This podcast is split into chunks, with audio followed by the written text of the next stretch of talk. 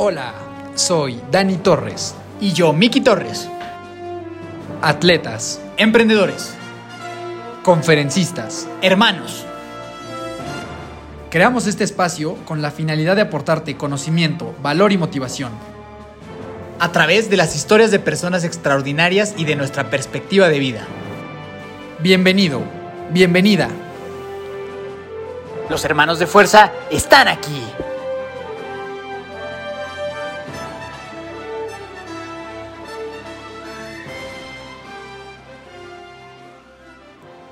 Mi adoradísima familia de fuerza, ¿cómo están el día de hoy? Un lunes más, un lunes de episodio y de un episodio extraordinario. Mi nombre es Daniel Torres, Dani Torres. Te recuerdo que nos puedes calificar en Spotify con 5 estrellas y que nos ayudas muchísimo. Y también te recomiendo que nos sigas en Instagram, en TikTok, eh, en YouTube también como Hermanos de Fuerza. Ahí vas a poder encontrar todas nuestras entrevistas en video y en las cuentas de Instagram vas a encontrar algunos clips, recomendaciones y cosas muy muy interesantes. Todos en todos los lugares nos encuentras como Hermanos de Fuerza. Miki, por favor, saluda a toda nuestra hermosa y bellísima familia. A toda mi bella, dorada y hermosísima familia de fuerza, les deseo que estén teniendo un buen día, una buena tarde, una buena noche en el momento que nos estés escuchando. Aquí Miki Torres, muy feliz de saludarlos un lunes más. Gracias por estar ya cerca de 100 episodios con nosotros, estamos muy emocionados. Y el día de hoy, pues tenemos una aventura literal. La historia de hoy es una gran aventura, una gran historia que no te vas a querer perder, que está increíble. También aprovecho para invitarte a que te unas al mundo del endurance con nosotros. Estamos iniciando este proyecto de la mano de unos super socios, así que si quieres saber más de eso, métete a iben.mx diagonal hermanos. Así que mi querido Dani, cuéntanos un poco más de esta extraordinaria historia que tenemos el día de hoy. Efectivamente, en esta ocasión tuvimos el honor de platicar con Abraham Levy. Abraham es un marinero y un aventurero. En 2008 se convirtió en el primer y único hombre en navegar todo el litoral mexicano a bordo de un kayak en solitario. Desde entonces ha emprendido diversos proyectos de exploración. El más reciente, en 2014, remó 106 días, casi cuatro meses, zarpando de Puerto Palos, España, a Cancún, México, en un bote de remo transoceánico.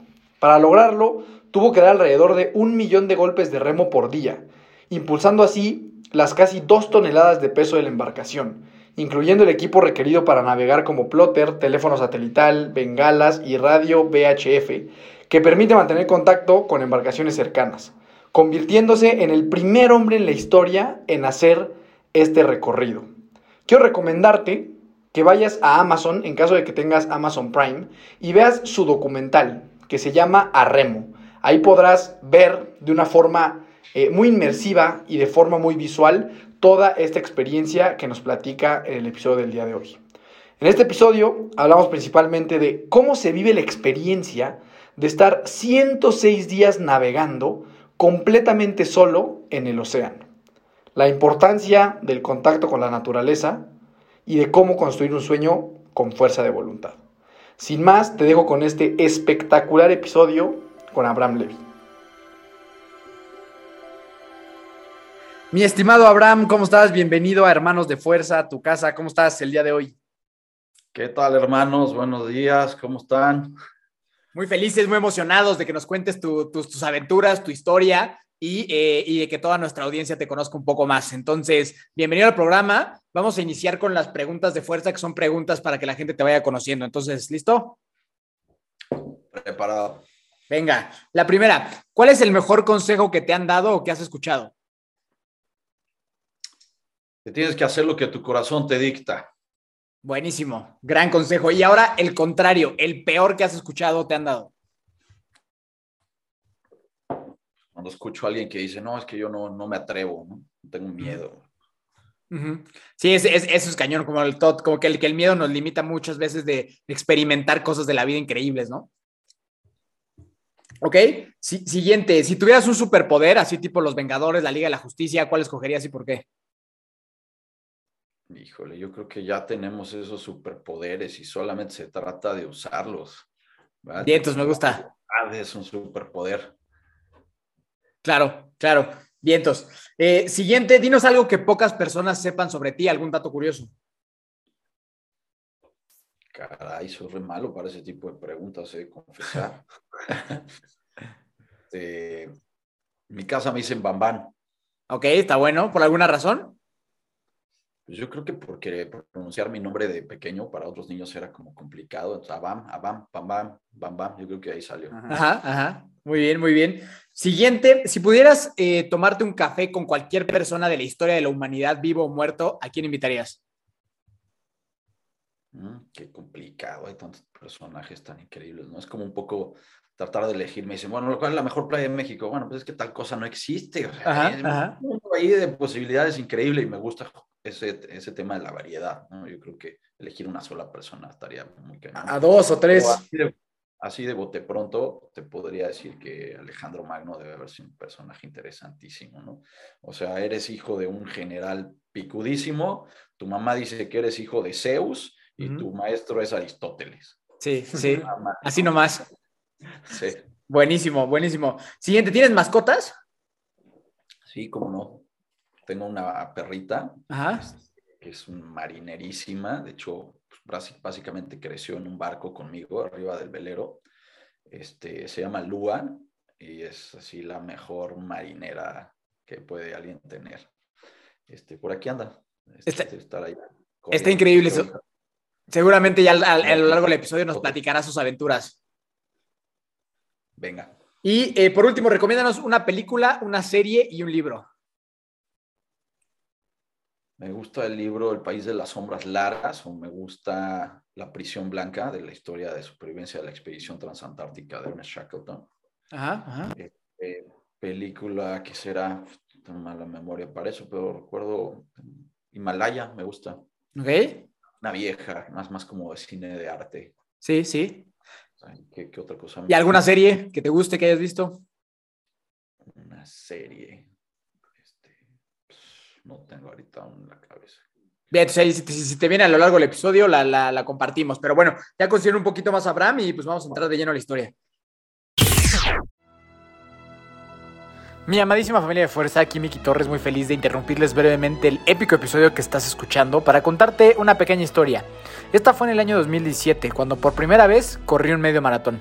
Llegué sin entrenamiento estructurados, ni calzado adecuado, la verdad sin mucha idea de lo que estaba haciendo, pero con muchas ganas de cumplir ese sueño que en ese momento lucía imposible. Para alguien con cero historial deportivo, con seis meses de haber dejado de fumar una cajetilla diaria y que había sufrido de sobrepeso y alcoholismo. Pues así, así enfrenté mi primer 21K, que la verdad sufrí muchísimo. Llegué viendo estrellitas a la meta literal. Por no tener un buen calzado, no pude caminar bien los siguientes 15 días, pero a pesar de todo eso, ese día cambió mi vida para siempre y me hizo darme cuenta de lo maravilloso que es el cuerpo y lo mucho que mentalmente nos limitamos y también la poca fe que llegamos a tenernos. Así que hoy te quiero hacer una invitación a que creas en ti, a que te atrevas a hacer algo que nunca has hecho, a correr el medio maratón de rock and roll el 8 de mayo en Toluca. Y para que no te pase lo que a mí, te invito a unirte a Hermanos de Fuerza, donde junto con nuestros socios de IBEN podemos acompañarte a lograr tus sueños y hacer cosas que parecían imposibles. No lo pienses y ve directo a iben.mx diagonal hermanos y únete a esta gran familia. Así que no me queda más que agradecerte a ti por escucharme, a Iben, a Cadence Pro y a RBMX por ser nuestros patrocinadores y hacer esto realidad. Ahora sí, te dejo con el épico episodio y pues nos vemos en la carrera.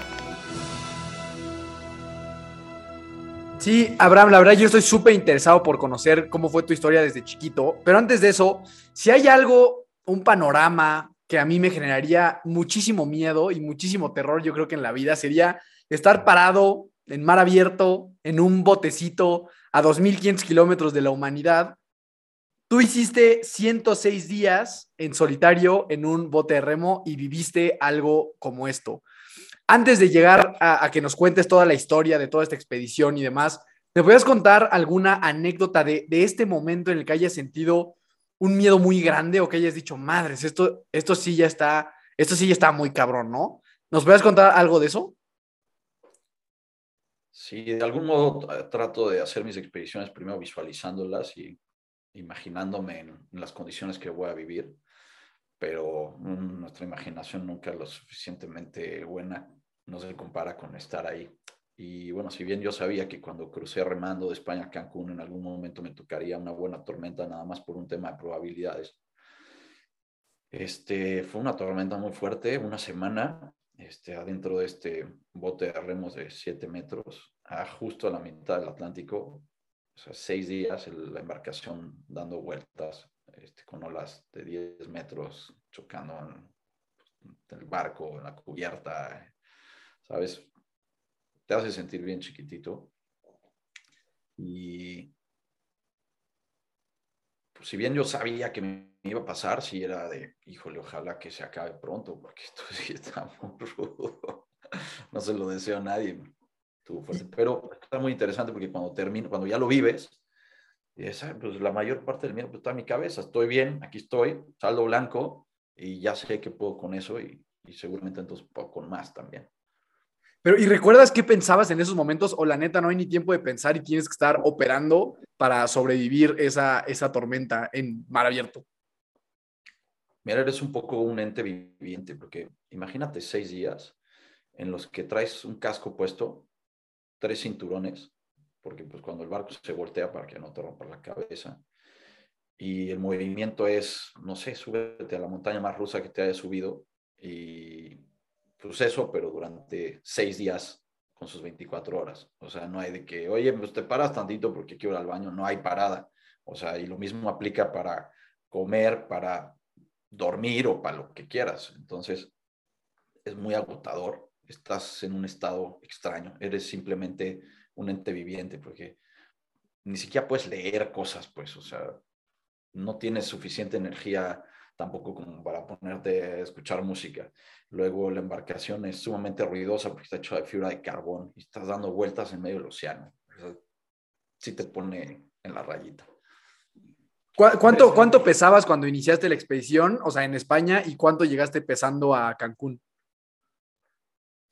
Mira, junto con mi nutrióloga Celia Peniche tuvimos que hacerte un plan para eso, porque el desgaste es importante. Estamos hablando de 12 horas remando más o menos en promedio por día y como si te aventaras 250 Ironmans, básicamente sin parar, ¿no? Uno después del otro. Este, tuve que subir 30 kilos entre pues músculo, grasa, grasa buena obviamente. Y cuando llegué a Cancún, cuando toqué tierra, tenía un poquito menos del 3% de grasa corporal, que le llaman ya lo esencial. O sea, llegas, ya no hay reserva. O sea, si de pronto necesitas darle duro, ya, ya no tienes energía de reserva. Ya solo hay lo que consumes en el momento. Pero ¿y en kilos habrás bajado qué? Como unos 20, o sea, de cuando, de cuando empezaste a cuando llegaste. Como 30. ¿30? O sea, los 30 que subiste. Los 30 que subiste, esos 30 los bajaste. Sí, estaba programado. Sí. No, está impresionante. Ahora sí, Abraham, cuéntanos un poquito, antes de llegar a esta grandísima hazaña, ¿cómo eras de chiquito? ¿Siempre te gustó este tema de la naturaleza y explorar la vida? ¿Cómo fuiste creciendo hasta antes de, de este gran momento? Yo creo que algo que fue muy importante para, para seguir el camino que, que sigo es que en mi casa, a ver, o sea, puedes ir al parque, te puedes trepar a la azotea, te puedes trepar a los árboles, te puedes estar en el jardín, pero no puedes ver la televisión. O sea, el mundo está allá afuera y no eres tú un espectador del mundo, tienes que vivirlo. ¿Verdad? Y pues lo que debe hacer un niño, ¿no? Ensuciarse, este, rasparse, ¿sabes? la creatividad con lo que encuentras afuera, creo que eso fue muy importante. Entonces, eh, pues de ahí empiezas como a tener un panorama diferente, ¿no? Cuando la mayoría de mis compañeros, pues lo único que hablaban era de lo que veían en la televisión y de los juegos de video, pues yo les platicaba de cómo había inventado un sistema de poleas para treparme al árbol y luego como de ahí le puse una tirolesa y cómo pues, hice unas barricadas este, para jugar guerras de lodo lo que sea, ¿no? yo creo que pues eso es súper importante en mi formación. Pues siempre me ha gustado estar afuera, la influencia de, de mi abuelo, o él quería platicar contigo alguna cosa, es de vámonos a un parque, vámonos a caminar a la montaña, lo que quieras, pero ahí afuera, nada vamos a sentarnos a tomar un cafecito, que también se podía, ¿no? Pero principalmente algo importante, quería compartirte una experiencia, vamos a caminar. Este, y bueno, eh, formé parte Practiqué natación durante los primeros 16 años de mi vida y estaba en la selección de la escuela. Mi coach este, militar, entonces era una, una, disciplina muy importante que te, que da una formación muy buena y que él nos hizo visualizarnos haciendo las cosas que, que, queríamos hacer, ¿no? O sea, se acaba el entrenamiento después de nadar 11 kilómetros, entrenar tres horas, a ver todos al gimnasio, acuéstense ahí, apagaban las luces y a ver, empiecense a visualizar, pum, pum, pum. Esos ejercicios son muy importantes. Oye, Abraham, ¿y, qué, ¿y, qué, soñabas tú? O sea, ¿qué, qué visualizabas en, en, esa juventud? ¿Qué decías que era tu sueño? ¿Qué, qué, qué es lo que apuntabas para tu vida? Yo quería ser guardabosques cuando estaba Este, pero el tema es que lo que me gusta a mí es estar afuera y estar explorando y, y la esencia de ese sueño pues es justamente lo que hago, estar afuera y estar explorando, viviendo ah, aventuras completamente en contacto con, con, nuestro planeta, ¿no? Este, en vez de estar rodeado de cuatro paredes, pues más bien sin paredes. O sea, que siempre, siempre fue claro para ti, o sea, que tú tenías que hacer cosas afuera, que no ibas a ser una persona que iba a estudiar una carrera y se iba a meter a una oficina a trabajar. Sí, algo que me queda clarísimo es que yo vine a este mundo a pasármela bien. Exacto. Ese es un gran, ese es un gran mensaje que se nos olvida mucho. Y justo para ti, o sea, ese, ese pasarla bien tiene que ver mucho con estar en contacto con la naturaleza, ¿cierto? Pues mira, lo que pasa es que estamos hablando de un, una sabiduría de millones de años eh, para acomodarse en una armonía muy particular. Y yo creo que no hay nada más sabio y más que te haga sentir mejor que, que estar con ese contacto. O sea, hasta está comprobado científicamente, ¿no? Cuando vives, cuando estás allá afuera, te cambia el ritmo cardíaco, ¿sabes? Cuando puedes ver el horizonte, cuando los sonidos de ahí, que no son motores, sino cosas naturales, te, te hace sentir la vida de otra manera. Y pues nosotros somos eso, o sea, es como un poco un reflejo de nosotros mismos. Nosotros somos esa perfección, un resultado de esa perfección y de esa armonía. Entonces, pues, estar ahí afuera se siente bien. Oye, Abraham, entonces aquí era natación y en qué momento empezó a haber algo como de, como de kayak y demás. ¿En qué momento entró eso a tu vida? A los 16 años dejé nadar. Okay. Y, me tomé un curso de escalada en roca y alta montaña. Y ahí empezó más un poco la aventura. Mi primera expedición, justo yo creo después de haber tomado estos cursos, en algún verano con un amigo así, oye, pues, ¿qué hacemos? No? Pues, no sé, a ver qué inventamos, tráete tu backpack, vamos a una central de camiones y a ver qué. Acabamos yendo a Torreón y en Torreón no hay absolutamente nada que hacer. Al segundo día ya estábamos picando los ojos y mi tío tenía un mapa en relieve de, pues, de esa zona del norte de México y dije a mi primo y a mi cuate, ya sé qué vamos a hacer. ¿Vienen? ¿Pero qué? Pues, ¿vienen sí o no? No, pues sí. Bueno, agarren sus backpacks, pónganle, nos vamos a ir a de aventura y salimos caminando a casa de mi tío en Torreón. 22 días después entramos caminando a Monterrey y nos aventamos ahí por toda la sierra. Esa fue la primera aventura. En realidad, no sé bien cómo llegamos porque creo que no sabía muy bien lo que estaba haciendo. Este, caminamos tanto que nuestras botas murieron, este, nos sangraban los pies. Eh, me acuerdo que mi, mi, backpack se desfundó por completo y por suerte llevaba bien precavido un este, costurero y por lo ah. pudimos conocer, mi primo me ayudó y para tener el backpack de regreso, porque te avientas con todas tus cosas cargando así en la mano, ¿no? Entonces, yo no muy bien la costura del primo y, y, 22 días en la sierra, esa fue la primera aventura. Y, y es, me imagino que esa primera aventura cambió tu vida para siempre. Te deja marcado el modo y te gusta. Decía Da Vinci que cuando vuelas vas a caminar mirando al cielo porque pues, ahí estuviste y ahí quieres regresar, ¿no? O sea, se siente tan padre esa aventura que pues, quieres repetirlo. Oye, ¿y, a tus acompañantes les gustó igual que a ti? Yo creo que a todos es un viaje que nos que llevamos en la memoria. Este, además nos salió un puma media sierra, me acuerdo. Eh, pues sí, es una aventura grande, 22 días. No, sí. ¿sabes? Por la sierra es algo que nunca se las va a olvidar, pero, o sea, yo soy el que, que estoy más metido en ese asunto de la aventura. Y luego, ¿en qué momento pasaste ya al agua? O sea, digo, a ver, entiendo que habías nadado, ahora estabas haciendo estas aventuras como a pie y en la sierra de hiking y demás. ¿En qué momento llega tu vida el, pues me voy a trepar a este barquito que se ve interesante? Sí. Eh, estaba en una tienda que venden cosas para escalar. Yo de chico en algún momento se me ha metido en la cabeza que quería conocer todas las playas de México por un viaje al que me invitaron justamente los mismos tíos en donde estaba, la, donde estaba el mapa, esos mismos tíos me invitaron a acampar una semana en Oaxaca y yo venía con unos amigos y, y ahí se me metió la idea en la cabeza de, oye, qué lugar tan increíble. En mi vida había escuchado ese sitio, es, lo ves en un mapa, era diminuto porque mi abuelo todo me lo platicaba con mapas. me creo que lo veía y pues, debe haber 10 mil millones de lugares así increíbles como este, yo los quiero ver. Y, y, entonces estaba en esta tienda y escuché a una persona que estaba platicando de una expedición en kayak y como que inmediatamente conecté los cables y dije eso, porque además yo me la pasaba en bicicleta. Entonces, pues es como la bicicleta en mar, un kayak, es una cosa autopropulsada, el motor eres tú. Y ahí conecté y dije, oye, ¿dónde puedo aprender esto? Este cuate se me quedó viendo y me dijo, pues yo te enseño, te veo el lunes a las 5 de la mañana en la pista olímpica de, de Xochimilco, de Comanco, ¿no? En Xochimilco.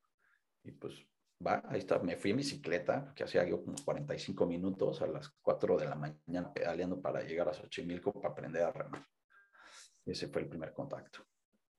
Y luego de ahí eh, empezaste ya a explorar alguna de estas partes en México. O sea, en ese primer contacto te gustó mucho y dijiste esto lo quiero hacer todo, o sea, todo el tiempo. O cuando te entró ya como ese, ahora sí esa inquietud ya muy seria de hacer cosas enormes arriba de un bote y remando. Un mundo diferente para mí en ese momento, porque pues es algo que no sabías ni, ni hasta dónde podías llegar, ni qué puedes hacer, ni qué tipos de kayaks hay, ni a qué velocidad te puedes mover, ni, ni que existían unos kayaks donde puedes llevar todas tus cosas, etcétera. Y entonces empezamos a ir a los rápidos en Veracruz, que también ese es otro universo. Y pues, ríos, o sea, que nunca le pones atención a los ríos. ¿A qué ríos se pueden navegar? No, pues no lo tienes en tu cabeza hasta que no practicas kayak. Como cuando aprendí a escalar. Me acuerdo que aprendes a escalar y entonces estás viendo a dónde te puedes trepar, pero antes de eso eran cosas a las que no le ponías atención, ¿no? Se te abre un horizonte diferente cuando aprendes algo nuevo. Y, y pues, los rápidos, padrísimo, y luego ya después de haber aprendido el kayak en el río, pues ahora vamos al mar. Cuando se pone rudo el mar, la técnica del kayak de río te sirve muchísimo, que son embarcaciones bien diferentes. Uno es súper corto y está diseñado para estar girando, y el otro es súper largo y está diseñado para ir recto, pero se comparten mucho de la técnica. Oye, ahora, y, ya, Héctor, cuando empezabas a gustar, te empezaba a gustar todo eso, la parte como de laboral, la parte de estudiar, ahí, ¿qué, ¿qué, papel jugaba en tu vida? Mira, mi madre siempre me dijo, haz lo que quieras, pero hazlo.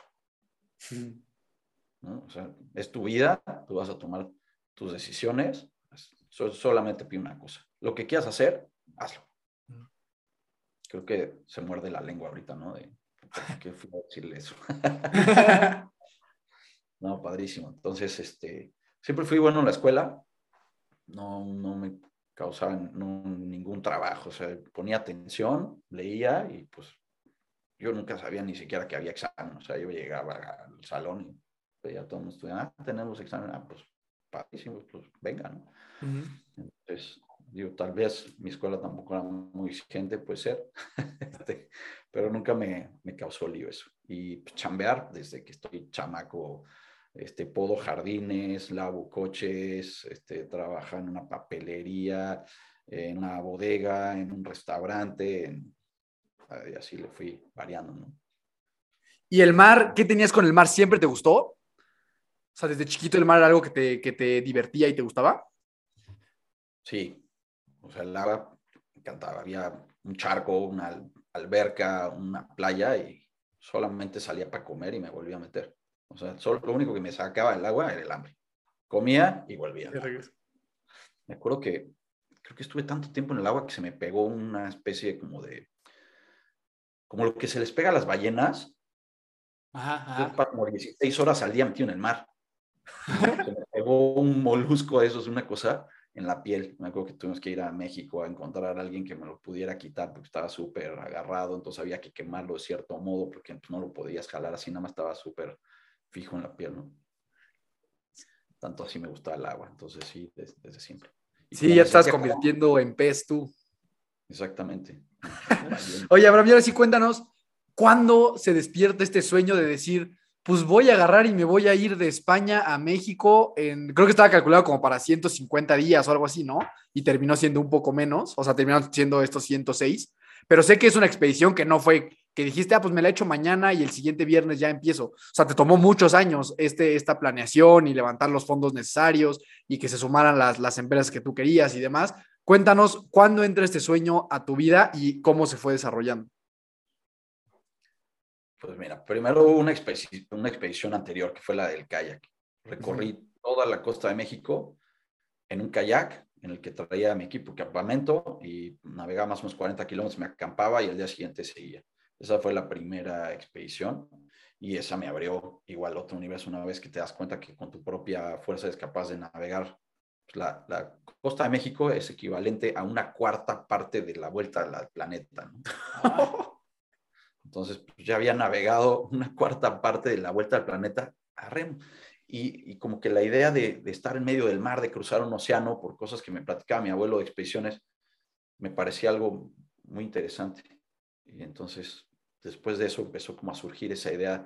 Yo ya quería cruzar un océano, pero yo quería irme pues, en un barco. Primero me quería subir de polizón en un barco carguero, luego que me invitaran en un velero de tripulación. Y como no pasaba ninguna de esas cosas, de hecho, ya estaba invitado a una expedición a la que, de la que finalmente este, no fui requerido. Y eso me llevó a decir, bueno, pues yo me voy a armar mi propia expedición. y pues, como ya crucé un, un este, pues, todo México en un kayak, pues, felizmente me puedo cruzar un océano remando, ¿no?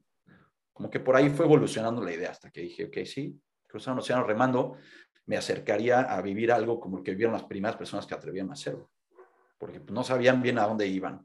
Eran barcos que solamente navegaban con viento de popa, este, súper pesados, tenían, no sabían cosas para prevenir el escorbuto y el tema del agua era un tema, y, había como muchas cosas que resolver.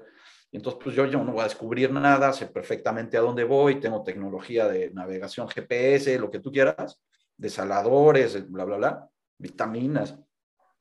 Pero si lo hago remando y lo hago en solitario, de alguna forma me voy a acercar a lo que estas personas vivieron en ese entonces. Entonces me parecía, me sigue pareciendo además una como comunión muy, muy particular con la mar, con, todo el elemento, porque mi embarcación estaba a esta distancia del océano, ¿no? De, de, altura, o sea, está metido en el océano, vamos, cuando duermes adentro de tu cabinita de minuta, que es del tamaño de un sleeping bag, pues tal cual estás debajo del agua. Entonces, me parece como lo más íntimo con la mar. Pero, ¿y tú, tú has conocido a alguien más que hiciera algo similar? ¿Te inspiró a alguien más? ¿Sí o fue algo que sí fue 100% basado en tus experiencias y, tus sueños? Este, tiene que ver lo que lees también, ¿no? Si te pones a leer de exploradores y pues hasta las mismas historias de Robinson Crusoe, o sea, estar en una isla desde Robinson Crusoe, pues me, me, llama mucho la atención. Eh, y luego, pues como que le vas poniendo de tu propia cosecha. Y ahí es como, como va evolucionando la idea hasta que dices, ah, esto es lo que quiero hacer. Y, y haz de cuenta que, por ejemplo, esa ruta que de, de España para Cancún, la inventaste tú, ya está trazada, ¿cómo, o sea, cómo, cómo funciona todo ese proceso de decir, ah, pues es por acá, es como una carretera marítima, o sea, ¿cómo, cómo es todo eso para la gente que no tenemos ni la menor idea de cómo se logra hacer eso? Bueno, a mí me llamaba la atención uno, tienes que poner como de tu parte todo, todo lo que puedas, porque es algo complejo de, sí. de conseguir, que requiere de todo tu ser. Entonces, psicológicamente hablando, el hacer una expedición que te lleva a casa tiene mucha fuerza en vez de una expedición que te aleja de tu casa. Claro. inconscientemente, cuando tú estás pasando por momentos difíciles, quieres regresar claro. al lugar donde te hace sentir seguro. Entonces, si ese lugar es el final de la expedición, pues tiene una fuerza intrínseca. ¿Sabes? Entonces, luego, pues tenemos definitivamente una relación con esa ruta. O sea, nuestro país existe, nuestro continente existe como existe, gracias a esa ruta. Claro. Y sí existe en la naturaleza como, como rutas naturales, como sitios naturales por donde los seres humanos fluimos o los, hasta los mismos peces y fluyen a través de una serie de, de caminos naturales. Entonces tiene que ver con todo eso, con, como utilizar, como ser parte, no ir en contra de la naturaleza, sino ir con su, con su mismo fluir, ¿verdad? Como en armonía.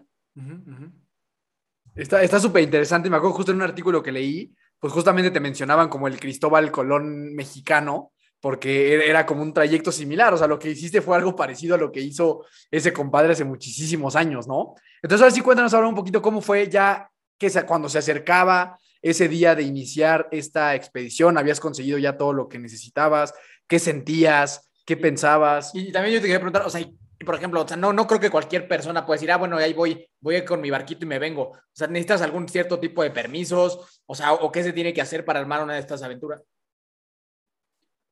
Pues primero que tengas ganas de hacerla porque va a requerir de todo tu ser.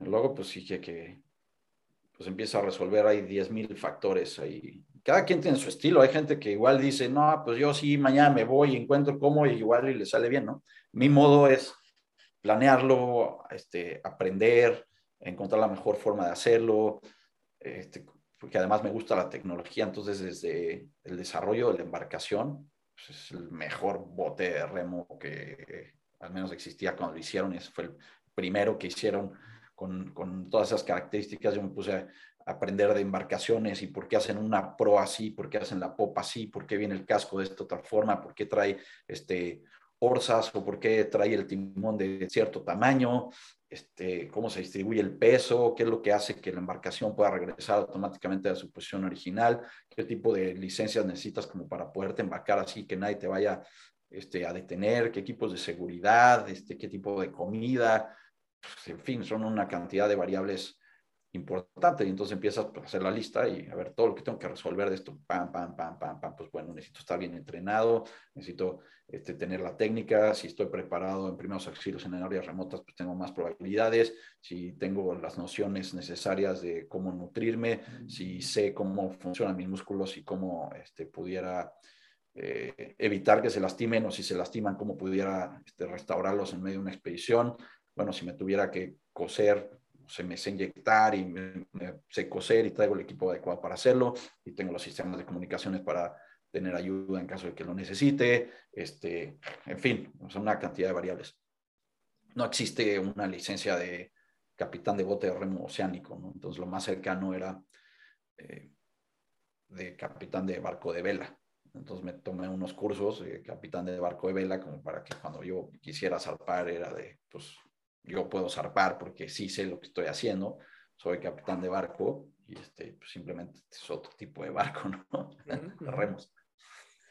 Y así a resolver todo, o sea, resolver temas de pues, importaciones temporales, temas aduaneros, para llevar y traer equipo. El equipo traje de Alemania, de Suiza, de Italia, de Japón, con lo que se armó la embarcación y pues las aduanas son básicamente una crimen organizado auspiciado por los gobiernos. Entonces, pues, lidiar con las aduanas y, y, aventarte todo ese rollo, ¿no? Este, pero pues finalmente lo saqué adelante, digo que me metí a leer de, derecho marítimo internacional, de derecho aduanal, de, para que tengas todo de tu lado. Cosas, yo, mi expedición, mi expertise es este, estar en un bote en la mitad del océano, pues sí, pero todos tienes que aprender todo esto, porque si no, no vas a poder llegar, llegar a cruzar ningún océano. ¿Nunca estuvo en tus planes invitar a alguien? O sea, siempre fue un tema de, esta es una experiencia solo para mí. O sea, nunca, se te, nunca pensaste como a lo mejor quiero compartirlo con alguien. Mira, compartirlo con alguien estaría muy padre, pero cuando yo comprometo mi palabra de que digo que yo voy a hacer algo, pues lo voy a hacer. Pero yo no puedo hablar por ti, ni por ti, ni por nadie más. Yo solamente puedo hablar por mí. Claro. Y me lo tomo bien en serio. Y como son temas duros y ya he visto cómo se comporta la gente cuando tiene miedo, cuando tiene incertidumbre y pues hay gente que no tiene el mismo grado de compromiso. Está bien, porque cada quien tiene sus sueños que sean muy diferentes. Entonces, inicialmente la, primera expedición, la idea era hacerla en, en, equipo. Y después de vivir un tramo en equipo y que salió terriblemente todo, porque personas que creías que conocías, resulta que no las conoces, porque todo el tiempo estaban aparentando ser de cierto modo cuando están en una situación que, los pone en el límite, entonces aflora su verdadera personalidad y dices, órale, ¿quién es esta persona? ¿Quién es? ¿De dónde salió? ¿Por qué se comporta de esa manera? Yo no quiero ir a ninguna parte con este hermano, ¿no? Este, tengo formas diferentes de ver las cosas, etcétera. Entonces, me preparé para hacerlo solo, a ver qué se sentía y cuando lo probé solo dije, de aquí soy. Oye, Abraham, ¿y cómo se veía una, o sea, cómo alguien se entrena para esto? O sea, ¿cómo se veía una semana tuya, a lo mejor ya previa a, salir en la expedición? Tengo entendido que te ibas ahí a las estas maquinitas como de remo en Sport City y ahí te quedabas miles de horas. O sea, ¿cómo funcionaba una semana normal de entrenamiento para ti? Pues sí, el, entrenamiento va evolucionando este, a lo largo de todo el, el proyecto. Empiezas con cierta preparación, empiezas y va subiendo la carga hasta que llega el momento, ¿no? mi, entrenador este, me preparó para ver cuándo tienes que salir, ¿no? Pues tal fecha. Bueno, Y como esa fecha no se puede cambiar, entonces vamos a seguir un entrenamiento que te permita llegar ahí en las condiciones más adecuadas, porque no te puede pasar nada a mitad del océano, entonces tienes que tener la memoria muscular para hacer el movimiento de la mejor forma, etcétera, etcétera, etcétera. Pues, pues ¿cómo entrenas? Pues empiezas a sumar todo lo que se te ocurra que, que puedes sumar. ¿Sí? O sea, visualizándote, este, haciendo la cantidad de horas que vas a remar ahí, haciéndote alguna experiencia menor, por ejemplo, para probar esa embarcación. Mm, me traje la embarcación a Puerto Los Cabos y salí remando hasta Marina Riviera Nayarit, ¿no? Entonces, pues fueron 13 días ya cruzando un mar para pues, tratar de este, hacerlo lo más cercano a lo que sería después, ¿no? Me acuerdo que había una tormenta tropical, en algún momento mi equipo de meteorólogos me dijo, oye, viene una tormenta, hay unas islas ahí donde te podrías refugiar, y, ya que estaba yo ahí donde me podía refugiar, dije, pero ¿cómo voy a refugiar? Pues si a la mitad del océano no hay donde refugiarse, más bien necesito saber qué se siente vivir una tormenta en esta embarcación, cómo se comporta. Entonces dije, bueno, gracias, ya me voy a la tormenta, y me fui, con 36 horas de una tormenta tropical, y me, me hizo, este, pues darme más idea de lo que así, me estaba dirigiendo, ¿no? Como si me hubiera refugiado en la isla y no, porque miedo a la tormenta, no estaba preparado después y en algún momento lo tenías que vivir. Mejor en agua cálida, cerca de tu tierra, que a la mitad del océano Atlántico, que fuera tu primera tormenta, ¿no? Eh, ibas en el famosísimo bote cascarita, ¿no? ¿Por qué, ¿Por qué se llamaba así? Pues cuando hice la expedición en el kayak, este, llegué a una comunidad de Oaxaca muy y un niño me vio salir de las olas. los pescadores no estaban saliendo porque estaban fuertes las olas, era verano, temporada de tormentas tropicales, huracanes, porque la expedición se prolongó un poquito más.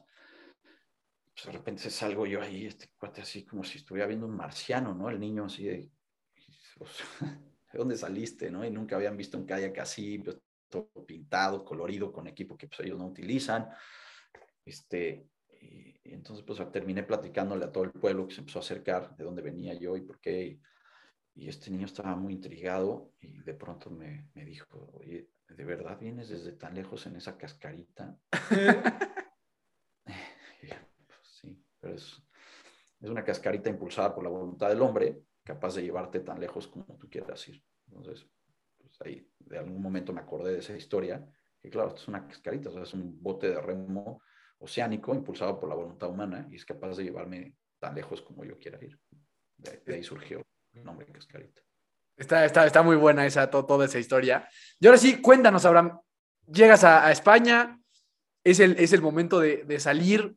¿Qué pasa ahí por tu mente? Este, ¿cómo, ¿Cómo es ese el zarpar hacia este sueño? Pues mira, para empezar no pude salir la primera vez que quise zarpar, porque como te comentaba, los, este, las mafias de las aduanas son un dolor de cabeza y Portugal se portó súper mal. Me retuvo la embarcación por dos meses, ¿no? Que porque no, no, fuera, no fuera a ser que la quisiera yo vender en, en Europa. Y yo, sí, sí, no sabes la fila que tengo de personas que quieren comprar un bote de remo o sea, tengo unas ofertas tremendas, ¿no?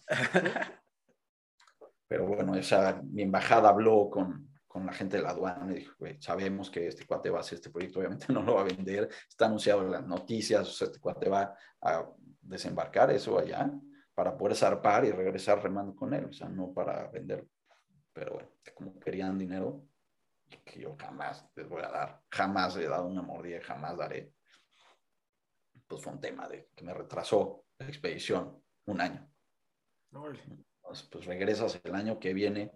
Además, mantén todo el equipo de patrocinadores, a, dile a los medios, de por sí es algo difícil de creer, fue una batalla y pues, moralmente hablando también, aviéntate un año más de tu vida cuando pues, tú ya, ya tenías que haberlo hecho para cierta fecha. Entonces, pues, requiere reestructurar todo y mantenerte motivado un año más y para cuando se puede. Pues ya llegas y estás esperando que las condiciones, el equipo meteorólogo te diga, son las condiciones adecuadas para zarpar ahora. Porque lo que pronosticamos viene así, entonces ahorita es tu momento ideal para. Y pues tener todo el barco aprovisionado, listo, pues tú ya estás listo. Para el momento que te den banderazo, te subes y te vas. Empiezas a remar. Un golpe de remo a la vez, en la dirección correcta, hasta que llegues al otro lado del océano. y ahí, o sea, ¿cómo, trae, ¿cómo llevabas la comida? Este, o sea, ¿cómo funcionaba el ir al baño, por ejemplo? O sea, ¿cómo era tu vida adentro de, de la famosísima cascarita? Se me olvidó decirles eso, pero cuando estamos en tema de preguntas y respuestas, porque me he a dar conferencias para empresas, la única este, pregunta que no contesto es cómo vas al baño. ok.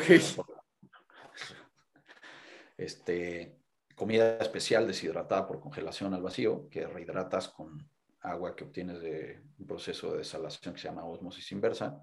Entonces, traigo celditas solares, unas pequeñas baterías, un desalador y con eso voy obteniendo el agua este, que necesito día a día. Porque tomas 15 litros al día cuando estás remando 12 horas diarias. No podría cargar esa cantidad de agua, no tengo el volumen siquiera necesario, sin hablar del peso. Entonces, este, 10.000, 11.000 calorías por día. Ya había subido previamente 30 kilos para poder tener almacén de, energía. Me acuerdo que los primeros 20 días bajé 15 kilos. Órale. Eso es un, es una demanda importante. O sea, realmente es un, compromiso fuerte y necesitas estar preparado para eso. Y, el tema del sueño, ¿cómo, ¿cómo funcionaba? O sea, ¿a qué hora te dormías? ¿Tenías un horario donde te agarrara cuando te cansabas? O sea, la mar no tiene horarios. Entonces, cuando puedes remar, remas, cuando puedes dormir, duermes. No es de, oye, ya son mis tres del, ya me toca la siesta. No. o sea, aquí remas cuando puedes remar. Y tratas de organizarlo de cierto modo porque sí necesitas el descanso. Pero de entrada jamás puedes dormir más de 45 minutos seguidos, porque necesitas estar pendiente de hacia dónde está llevando tu embarcación, de qué embarcaciones hay en el horizonte, eso que está pasando. No es de, ah, bueno, me voy a dormir ocho horitas, de ahí se ven. Cada 45 minutos te levantas y tienes que checar todo. Ok, todo bien, te puedes dormir otros 45 minutos. Está cabrón. ¿Y ahí ¿qué, qué, qué, tipo de animales llegaste a ver? ¿Llegaste a ver algo así como muy impresionante, algo que te llamara mucho la atención, algo que recuerdes como con mucha claridad? la inmensidad. Sí, porque no, ves nada más que azul. No, no, es algo que te pueda escribir, tienes que vivirlo. O sea, la inmensidad es... Yo me acuerdo que cuando hice el primer cruce de por los Cabos a Marina Rivera Nayarit, cuando llegué, simplemente no podía hablar, era de...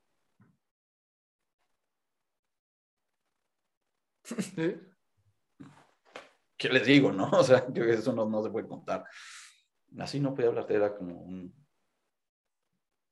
una presión tremenda. Me acuerdo que mi hermana fue la, única que, lo entendió.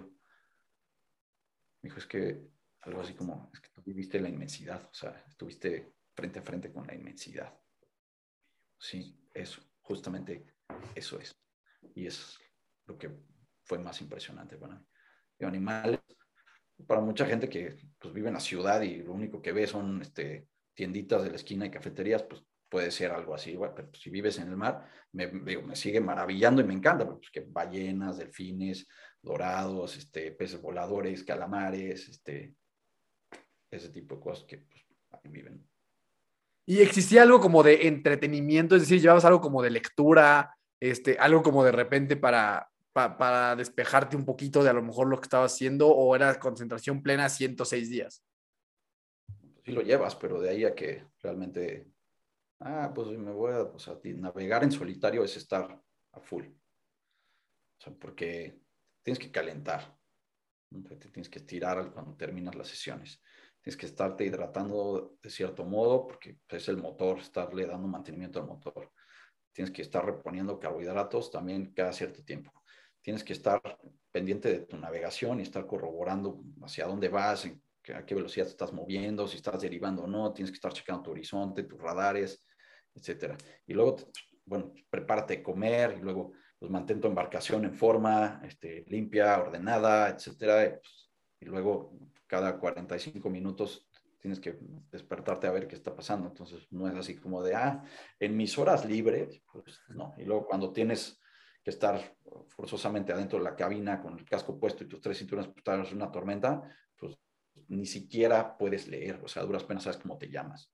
No hay forma de, ah, me voy a poner a cero, nada, simplemente estás existiendo en lo que, aguantando mentalmente hasta que hasta que termina y cuando termina, ¡pum!, eh, sigues dando, ¿no? tienes un objetivo, no es de, ah, pues me voy a quedar aquí, va a ver cuándo llego.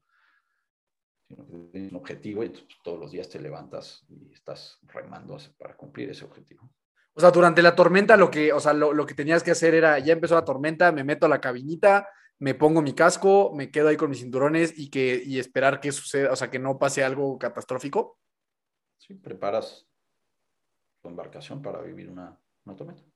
Pones una ancla dinámica, sujetas todas tus cosas, etcétera, sacas, tienes a la mano tu comida de emergencia que estaba programada para eso, que son cosas que no tienes que preparar, simplemente casi la abres y lo chupas y listo.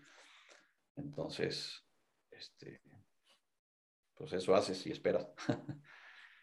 Y llegó un momento en el que pensaste tirar la toalla. Me imagino que tienes que llevar, o sea, bengalas y todo esto como por cualquier emergencia, ¿no? Que digo, también me imagino, no creo que una bengala te resuelva la vida. O sea, no creo que una bengala haga que llegue la gente ya a los cinco minutos a rescatarte. Pero hubo algún momento en el que pensaste ya en, puta, ya, o sea, sáquenme de aquí.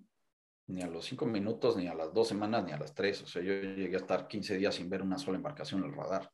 O sea, tu bengala solamente funciona si hay alguien en el horizonte. Exacto. Si horizonte no hay ninguna bengala y normalmente tiene que ser alguien que ya te esté buscando como para que te encuentren más fácilmente, ¿no? Este, tirar la toalla no es una opción. O sea, si te vas a poner en algo así, tienes que meterte en la cabeza que no hay forma de tirar la toalla hasta que llegues al otro lado. O sea, solamente tienes dos sopas. O llegas o dejas de existir.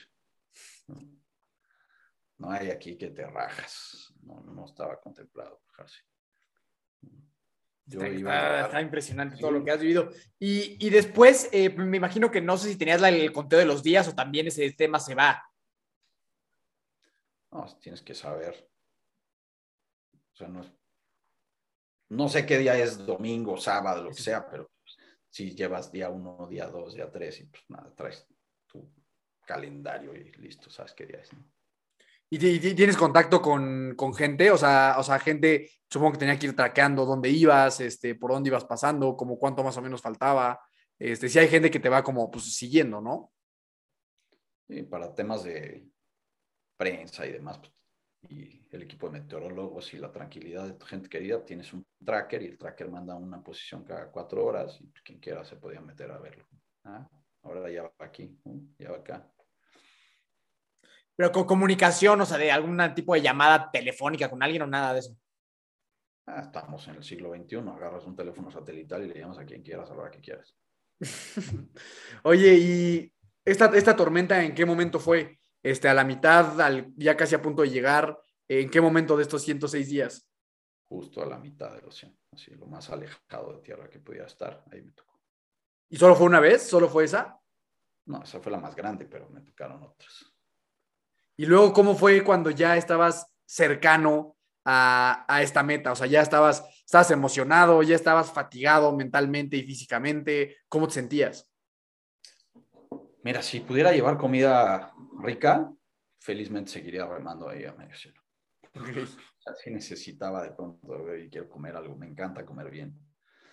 Y pues ya, eso sí me tenía ya, lo que más me imaginaba es, a ver, una cama que no se mueva, seca, que no me tenga que despertar 45, cada 45 minutos, este, calor humano y, este, y comida rica. Fuera de eso, yo estaba a todo dar ahí. Y luego cuando llegas, llegas a Cancún, hay muchísima gente esperándote. Este, ¿Cómo fue esa experiencia? Es una bienvenida muy, muy bonita, sobre todo que se organizaron este, canoas para recibirme y esas canoas traían pues gente que le gusta el mar, que le gusta remar, que tiene como más idea de lo que puede significar hacer algo así, y salieron las canoas a interceptarme en la última hora, y remamos juntos la última hora, estuvo padrísimo, y luego en el muelle y en la marina donde llegué, pues también estaba padre, y mariachi, pues, tus amigos, tu familia, este, cálido, digo, exhausto obviamente, porque cuando estás cerca de tierra es cuando menos puedes dormir, porque tienes que estar más atento, hay más tráfico marítimo, hay cosas con las que puedes chocar, entonces creo que cuando toqué tierra yo iba 48 horas sin dormir. Y toqué tierra y pues no es que te vas a dormir, es de, ah, pues ahora la bienvenida y luego la prensa y luego no sé qué, o sea, es más, creo que yo me quería regresar a mi embarcación a mitad del océano para poder este, descansar, ¿no? No descansé llegando a tierra y ciertamente los próximos, los siguientes dos meses, pues fue chambearle, ¿no? Cumplir lo que dijiste con los patrocinadores, dar entrevistas desde las cuatro y media de la mañana hasta las once de la noche, eh, de aquí para allá, agotador. Creo que me cansé más cuando llegué que cuando estaba medio mal. Y justamente existe como algún tipo de efecto secundario de estar 106 días navegando en el mar, es decir, llegas y no tienes problemas en el estómago por toda la comida, este, bajas y estás todo mareado, o sea, me imagino que no es así como justo como dices, no digo, entiendo que pasó lo de la prensa y demás, pero entiendo que aunque no pasa lo de la prensa, pues no es como que puedes ya llegar y ya vivir la vida como si no hubieras estado 106 días en el mar. Ya tenía acostumbrado el cuerpo al, al tema de este, la marea de tierra, ¿no? Pero sí hubo un par de veces donde sí la sentí, me acuerdo, sobre todo en una escalera sin barandal, sí hubo un momento en, uy, espérate, me voy, me voy. Eh, caminar, no puedes caminar en tu barquito, digo, a pesar de que utilizas los pies para remar, no, no los sometes a los mismos movimientos ni a la misma presión. Entonces me dolieron los pies como dos meses, me acuerdo que se readaptaban, como si los hubieras tenido medio enferulados donde, durante todo ese tiempo. Te digo, hacía ejercicios especiales para los pies y todo el rollo, pero aún así. Eh, la comida también, o sea, era poco a poco, dieta blanda y luego ya te vas. Me acuerdo que había un banquete ahí cuando llegué y yo así casi me le echo encima y mi nutrióloga, no, ya sé todo eso, no puedes comer eso, te va del patatús, ¿no? Y yo, ¿en serio? Sí, en serio no puedes, tienes que ir así. Y en algún momento dije, ahora sí me voy a echar algo yo creo que Celia está exagerando y que me como otra cosa, no, hombre, fatal, me puse horrible. Ok, tienes razón, no puedo llegar a comer eso. Tuve que ir poco a poco. Y, después de esta, esta gran expedición, ¿qué siguió? ¿O qué es que, o sea, o después qué, qué otro sueño viene o vino? ¿O qué pasó después de eso? Pues todavía tengo cosas en mente, ya que estén listas, se los platicaré. Que si es que yo me la paso en el mar seis días a la semana. Yo seis días a la semana estoy navegando.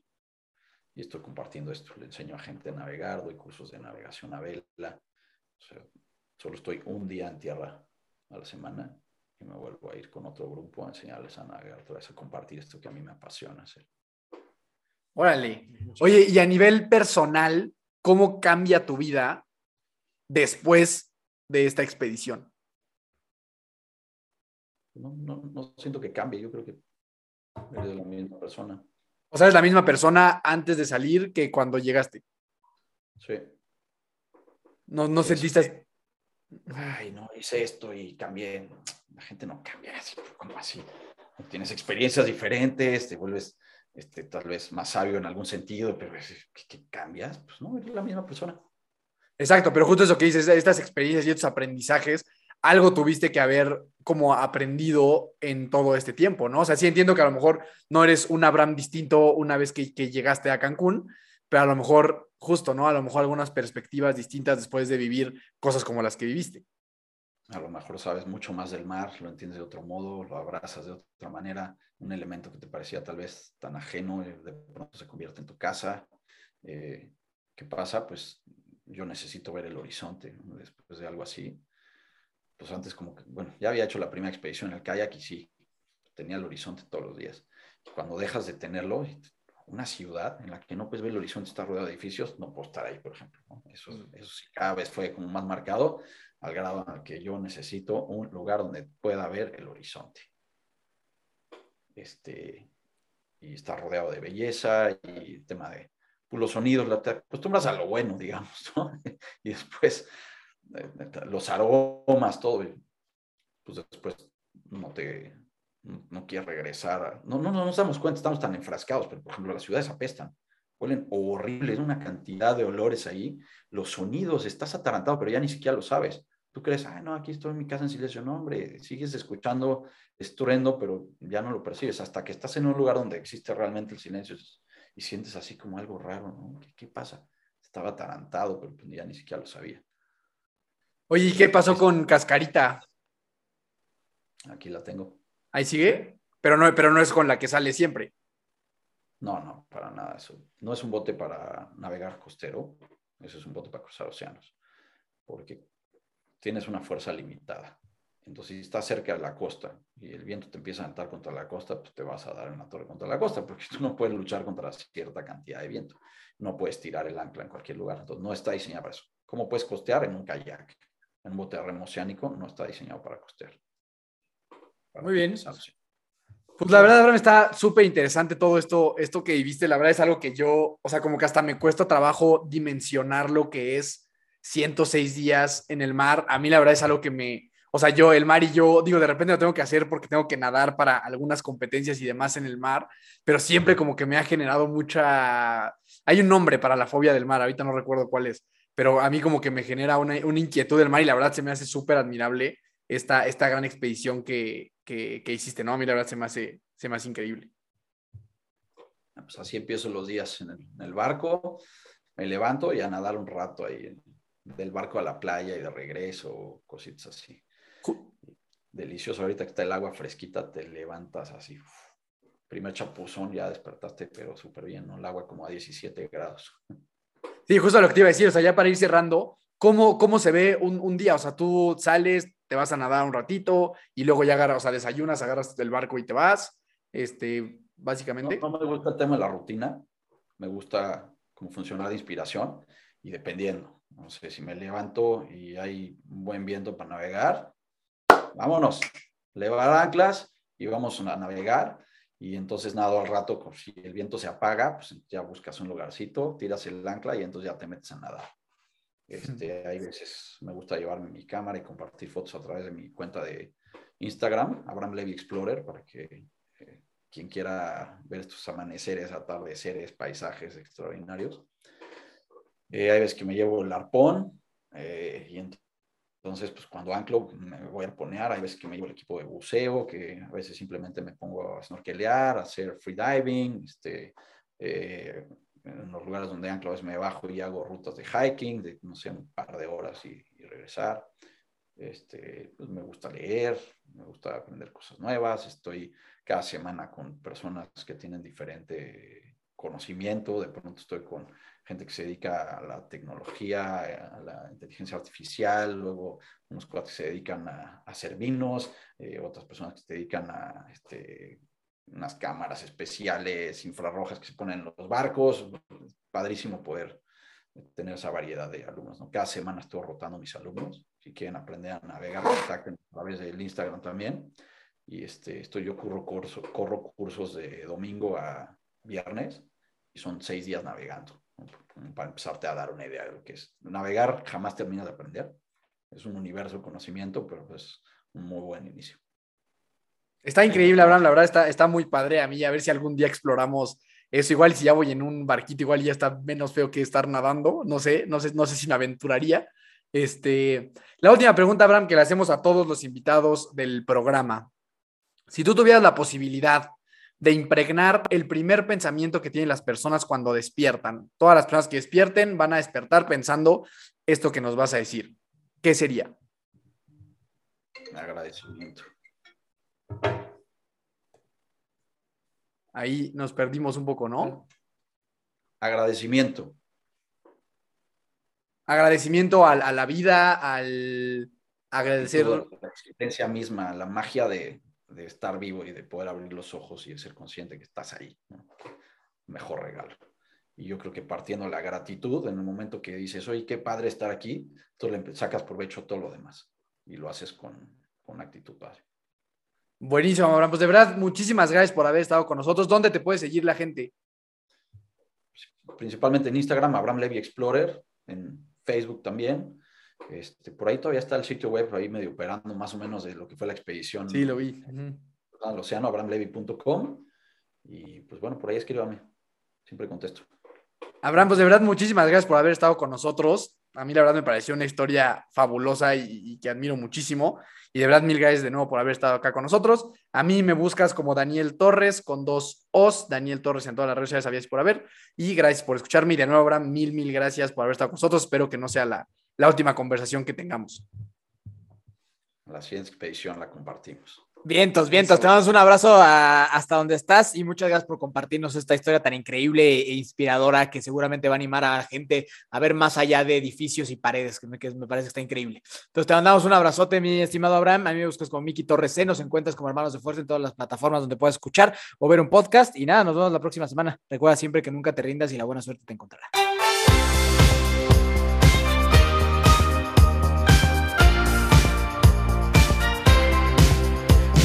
Na na na na na na. Na Hey hey hey. Adiós